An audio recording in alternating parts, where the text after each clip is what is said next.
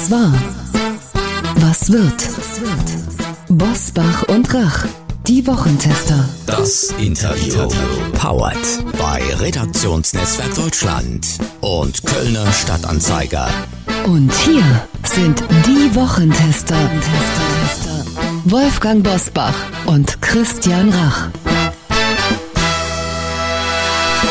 Hallo und herzlich willkommen, Christian Rach hier aus Hamburg. Hallo auch von Wolfgang Bosbach aus Bergisch Gladbach. Sie hören eine Interviewfolge der Wochentester mit NRW-Innenminister Herbert Reul. Wie umgehen mit jungen Gewalttätern und mit wie viel Härte sollte der Staat auf die geplanten Totalblockaden der Klimaaktivisten reagieren? Jetzt in dieser Folge. Heute zu Gast bei den Wochentestern Herbert Reul. Der NRW-Innenminister spricht über die Folgen der Silvesterexzesse in Berlin und über die Ankündigung immer neuer Klimaproteste nach Lützerath. Was tun gegen Menschen, die den Staat herausfordern und missachten? Reuls Plan. Heute bei den Wochentestern. Wir legen jedes Dorf lahm und werden an so vielen Stellen wie möglich den Alltag in dieser Republik unterbrechen. Das haben die Aktivisten der letzten Generation ab dem 6. Februar angekündigt und stellen den Rechtsstaat damit mal wieder auf eine harte Probe. Der Staat muss sich auch an anderer Front wehren, ob es ein Herkunfts-, ein Sozial- oder ein Namensproblem ist oder von allem etwas. Das diskutiert ganz Deutschland seit den Silvesterexzessen in Berlin, bei denen es zu einer neuen Dimension der Gewalt, vor allen Dingen gegen Sicherheits- und Hilfskräften gekommen ist. Wir wollen heute mit einem echten Insider für die Ursache der Kriminalität sprechen, der sich den Ruf erworben hat, ein Klartext-Politiker zu sein und nichts durchgehen zu lassen, unter anderem mit seinem harten, konsequenten Vorgehen gegen kriminelle Clans. Herzlich willkommen dem nordrhein-westfälischen Innenminister Herbert Roll. Guten Tag. Lieber Herr Minister Reul, wenn die Klimaaktivisten und Aktivistinnen, muss man in dem Zusammenhang ja ganz deutlich immer sagen, gerade mal zwei Wochen nach Lützerath damit drohen, ich zitiere, den Alltag in dieser Republik an so vielen Stellen wie möglich lahmzulegen. Was haben Sie da als erstes gedacht? Als erstes habe ich gedacht, irgendwas machen wir in den Schulen falsch. Die haben das noch nicht verstanden, wie das mit dem Rechtsstaat funktioniert irgendwie haben die nicht verstanden, dass ein ganz hohes Gut ist, dass wir Regeln haben, nachdem wir unser Zusammenleben organisieren und dass möglichst jeder sich dran hält oder auf Deutsch, wer sich nicht dran hält, kriegt ein Problem.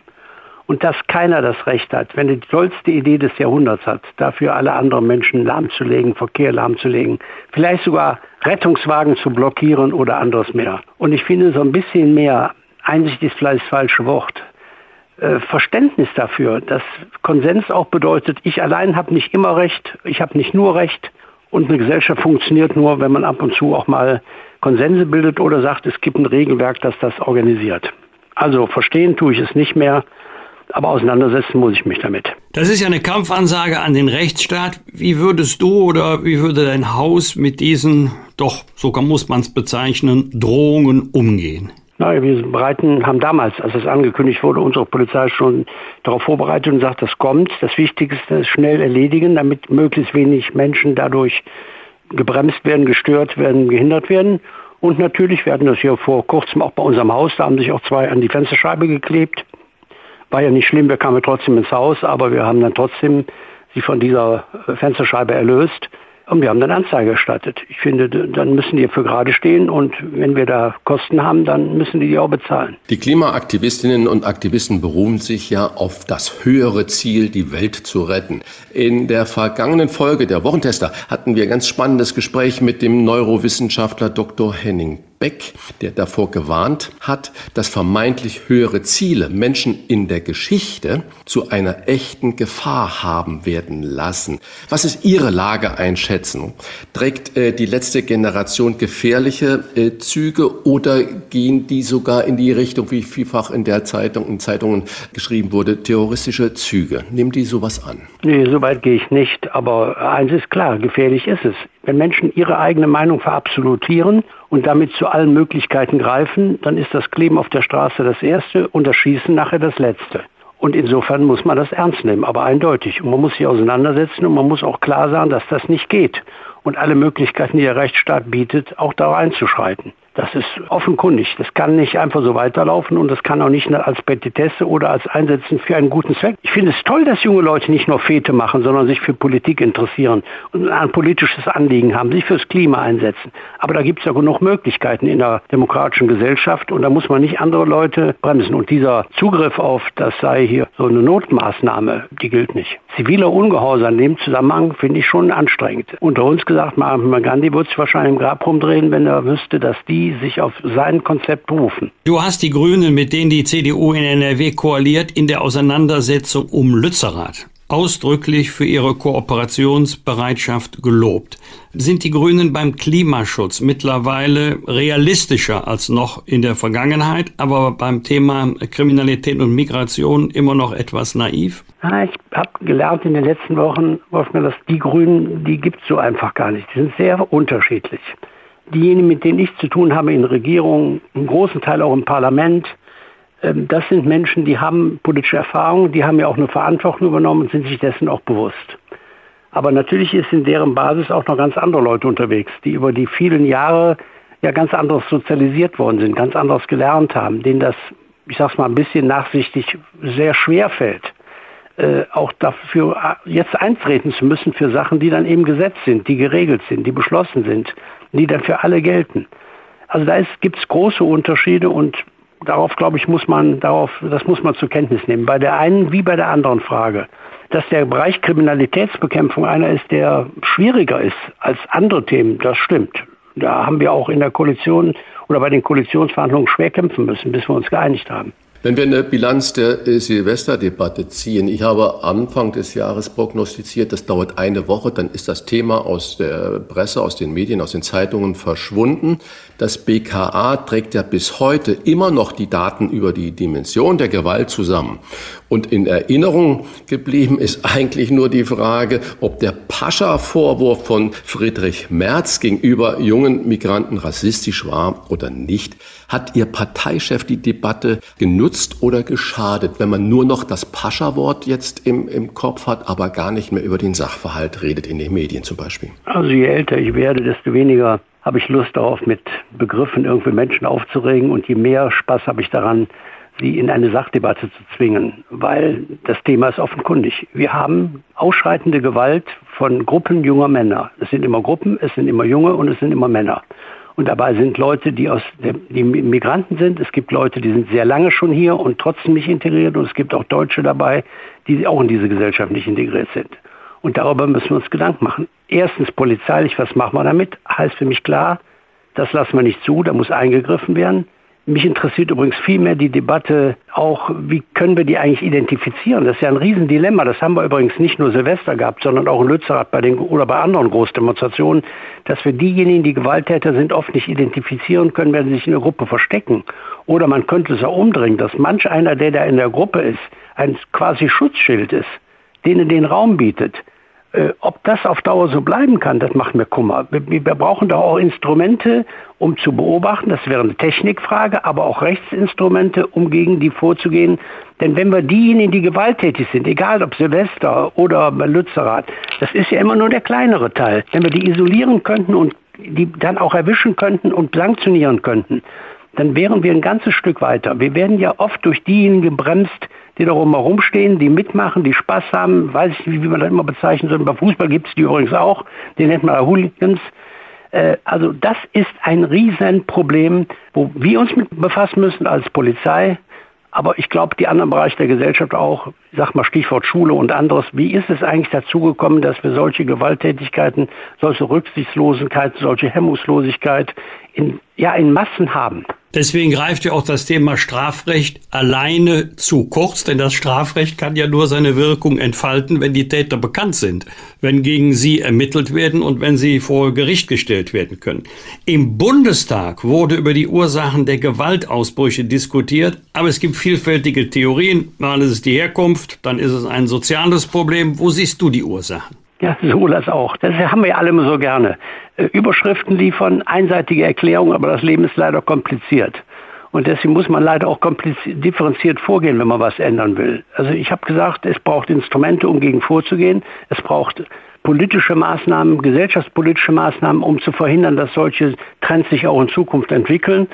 Ähm, und es braucht auch eine Haltung in der Gesellschaft. Also um auch das mal anzusprechen, immer nur beklagen und beklagen die Zustände und fordern, dass es mehr Strafen gibt, hilft relativ wenig, also gar nichts auf Deutsch gesagt, sondern wo ist eigentlich die Haltung der Gesellschaft, die sagt, die Mehrheit der Gesellschaft benimmt sich ordentlich. Also ich meine, da, da, da hast du mal tausend Leute, die Krawall machen und 18 Millionen in Nordrhein-Westfalen, die sich ordentlich benehmen.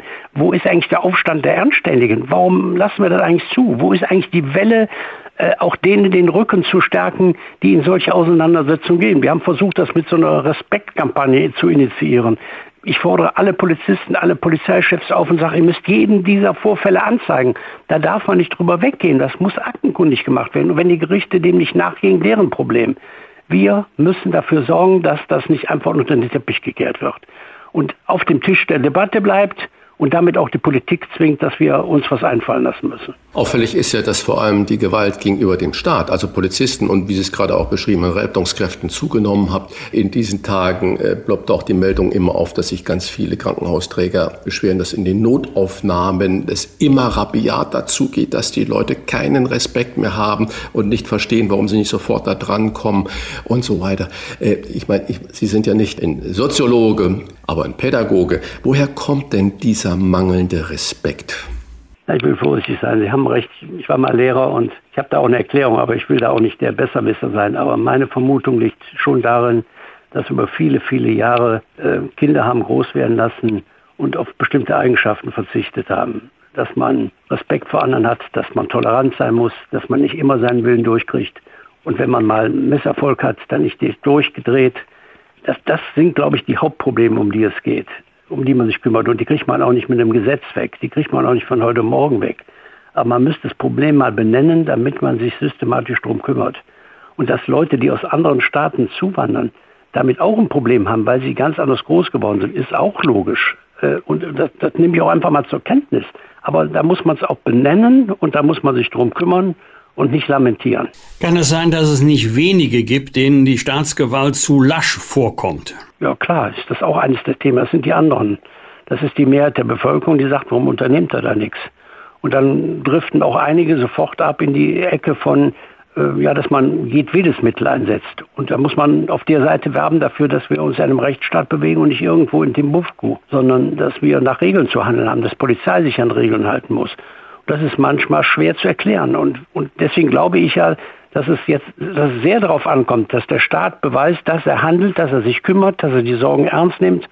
Fing bei mir mit der Debatte mit den Clans an. Das war ja, meine Probleme war lange 30 Jahre bekannt. Ich habe auch kein Wunder verbracht, sondern ich habe es nur mal benannt. Und das fanden die Leute schon als eine, eine Erleichterung, dass dann endlich sagt man, es gibt das Problem, das wussten wir doch schon die ganze Zeit. Warum habt ihr das immer geleugnet? Weil ihr irgendwelche Gruppen von Menschen nicht stigmatisieren wolltet, weil ihr euch nicht getraut haben, das auszusprechen. Aber man muss erstmal das Problem benennen, wenn man es lösen will. Und dann den Leuten, glaube ich, auch immer sorgfältiger auch erklären, dass man solche Probleme nicht mal so eben simsalabim wegkriegt, sondern dass man da ganz langen Atem haben muss, dass man dranbleiben muss, dass man kontinuierlich arbeiten muss, aber auch konsequent und nicht mal Hü und mal Hot machen darf, sondern es muss eine Linie sein und Politik muss die systematisch weiter verfolgen. Der Staat muss beweisen, dass er handlungsfähig ist. Dann wird dem, dem Staat auch wieder geglaubt. Und ich, ich glaube, dass, bin ja kein, auch kein, kein super kluger Mensch, aber ich glaube für mich selber zumindest, dass ein großer Teil der Enttäuschung über die staatlichen Institutionen genau da begründet liegt. Dass die Leute sagen, die kriegen ja nicht mehr die simpelsten Probleme in den Griff. Und sie leugnen sie sogar, die da oben.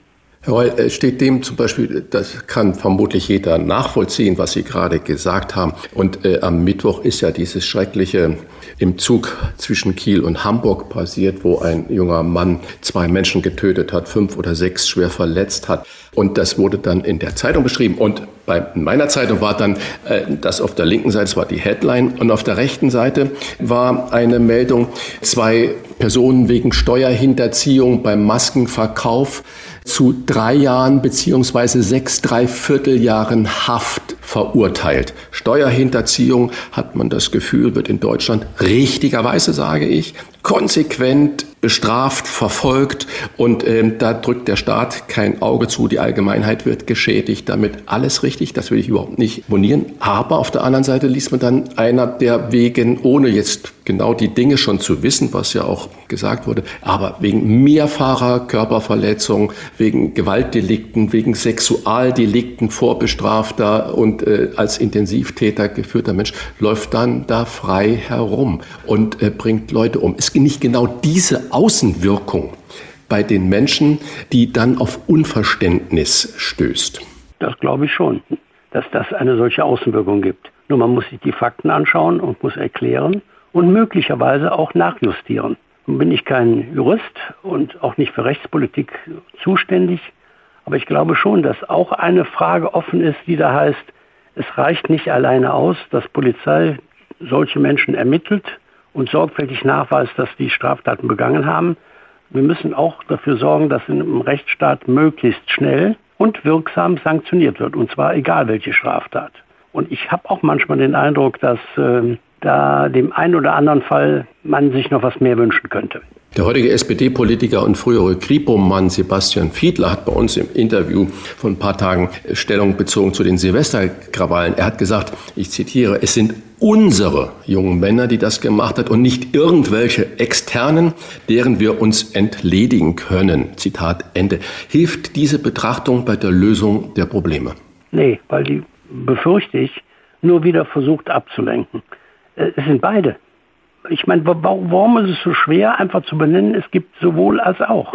Und um beides müssen wir uns kümmern. Und wahrscheinlich gibt es auch unterschiedliche Antworten. Wahrscheinlich es sind auf jeden Fall Gruppen junger Männer, die äh, sehr starke Gewalttätigkeit ausüben, die nicht in diese Gesellschaft integriert sind. Warum, wieso, weshalb? Auch das gibt verschiedene Gründe zu.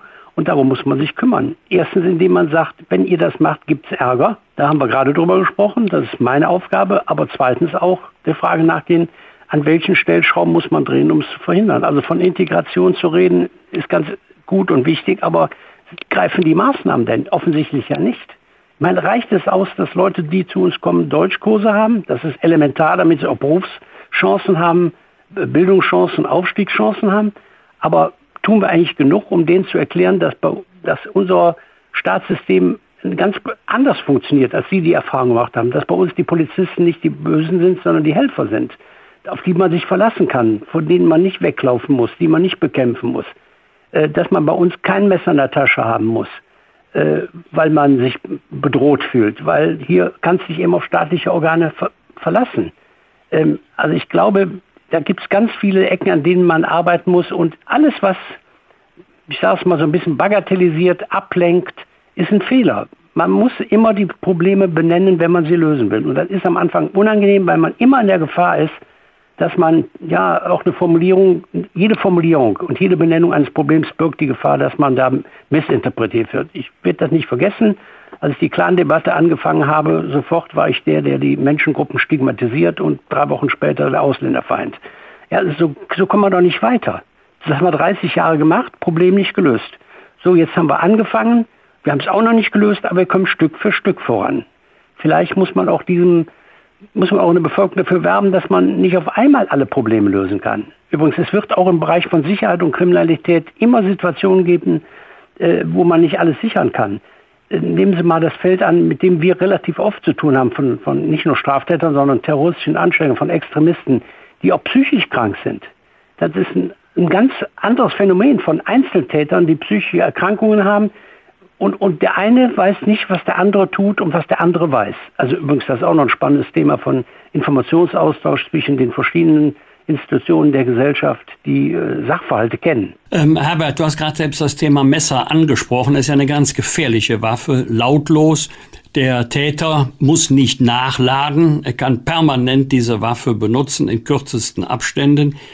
Aber wofür braucht man überhaupt ein Messer in einem Zug? Es gibt ja rechtlich die Möglichkeit, unter bestimmten Voraussetzungen in bestimmten Bezirken das Tragen, Mitführen von Messern mit einer bestimmten Klingenlänge zu verbieten, weil es so eine gefährliche Waffe ist. Ist das auch in Zügen vorstellbar? Für mich ist es durchaus vorstellbar. Es gibt nur ein Problem, das muss man wissen. Wir haben ja in zwei Bereichen, drei Bereichen in Nordrhein-Westfalen mittlerweile Messer- oder Waffenverbotszonen eingerichtet. Düsseldorf und Köln Nur man muss wissen, wenn man solche Verbotszonen einrichtet oder auch in Zügen, dann muss man es auch kontrollieren, sonst macht es keinen Sinn. Das habe ich auch gelernt.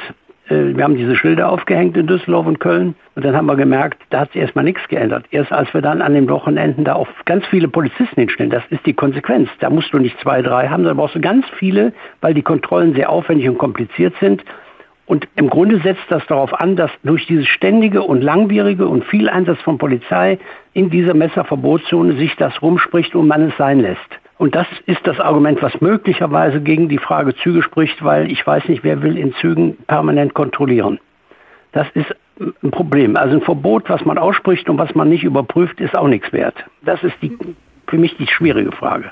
Sie haben gerade schon von Deutschkenntnissen, Deutschkursen gesprochen, als wir kurz über Integration diskutiert haben. Die Ampelkoalition plant eine leichtere Einbürgerung von Migranten schon nach fünf Jahren und bei besonderem Engagement bereits nach drei Jahren soll man die deutsche Staatsbürgerschaft erhalten können. Fehlende Deutschkenntnisse sollen dem nicht so entgegenstehen, wie sie bislang das getan haben.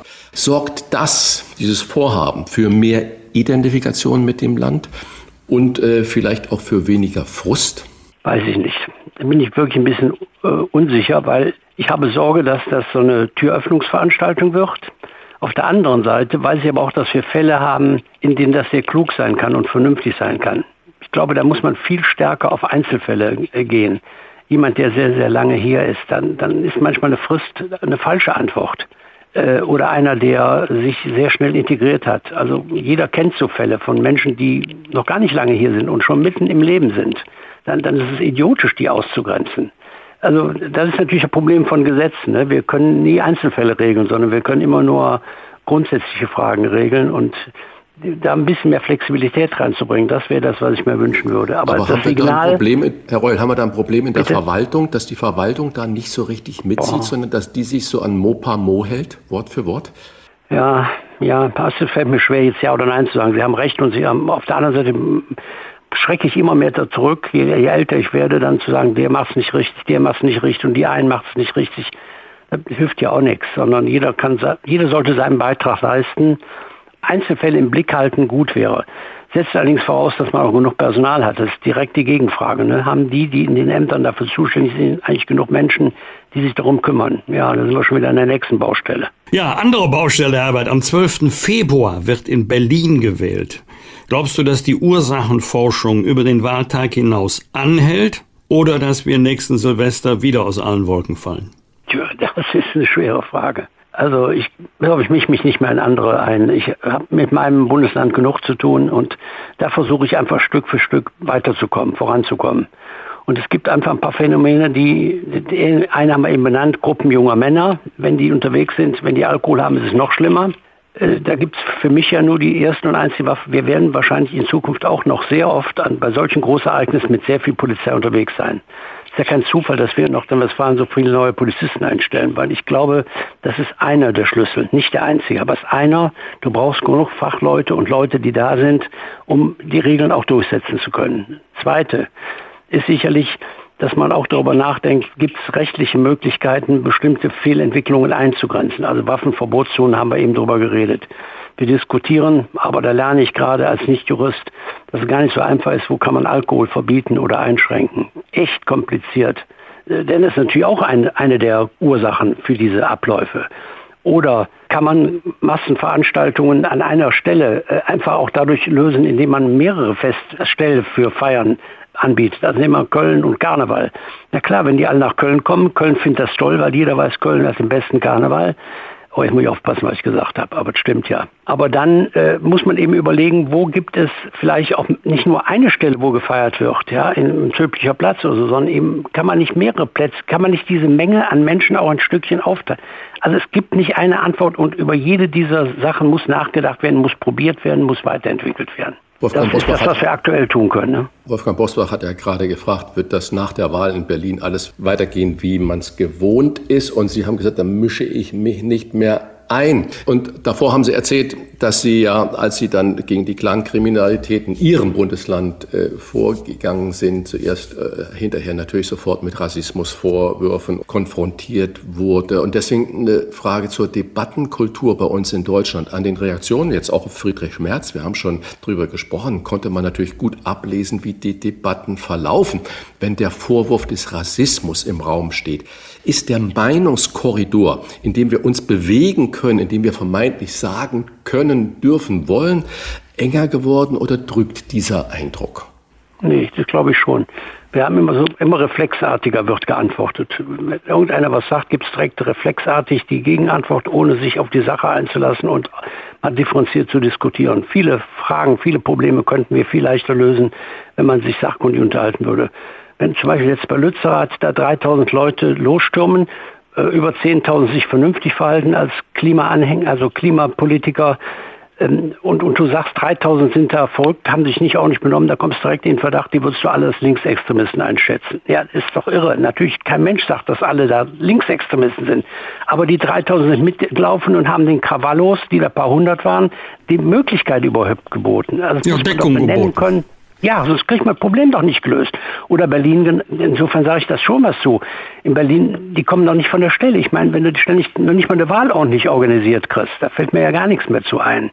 Äh, oder wenn man äh, in einzigen Bezirken sagt, Shisha-Bars werden nicht mehr kontrolliert. Ja, kannst du machen, aber dann darf es nicht wundern, was dabei rauskommt. Und ich finde, wenn Bürgerinnen und Bürger, die immer klagen, Staat würde nichts machen, die können ja reagieren. Da gibt's, man hat ja eine Stimme bei Wahlen. Man kann ja reagieren, man kann doch andere mehr, mehr wir haben hier in Nordrhein-Westfalen, seitdem wir die Chance haben, das hier zu gestalten, nicht die Welt verändert, aber ein Stückchen verändert, ein Stückchen besser geworden. Und, und die Leute merken es ja auch, dass es ein Stückchen besser geworden ist. Und trotzdem kann morgen oder übermorgen hier ein Anschlag passieren. Und trotzdem kann uns auch mal eine Silvesternacht aus dem Ruder laufen. Das kann ich überhaupt nicht ausschließen. Weil äh, 100 Prozent gibt es nicht. Gibt es überhaupt nicht im Leben. Den Anspruch darf man gar nicht erheben.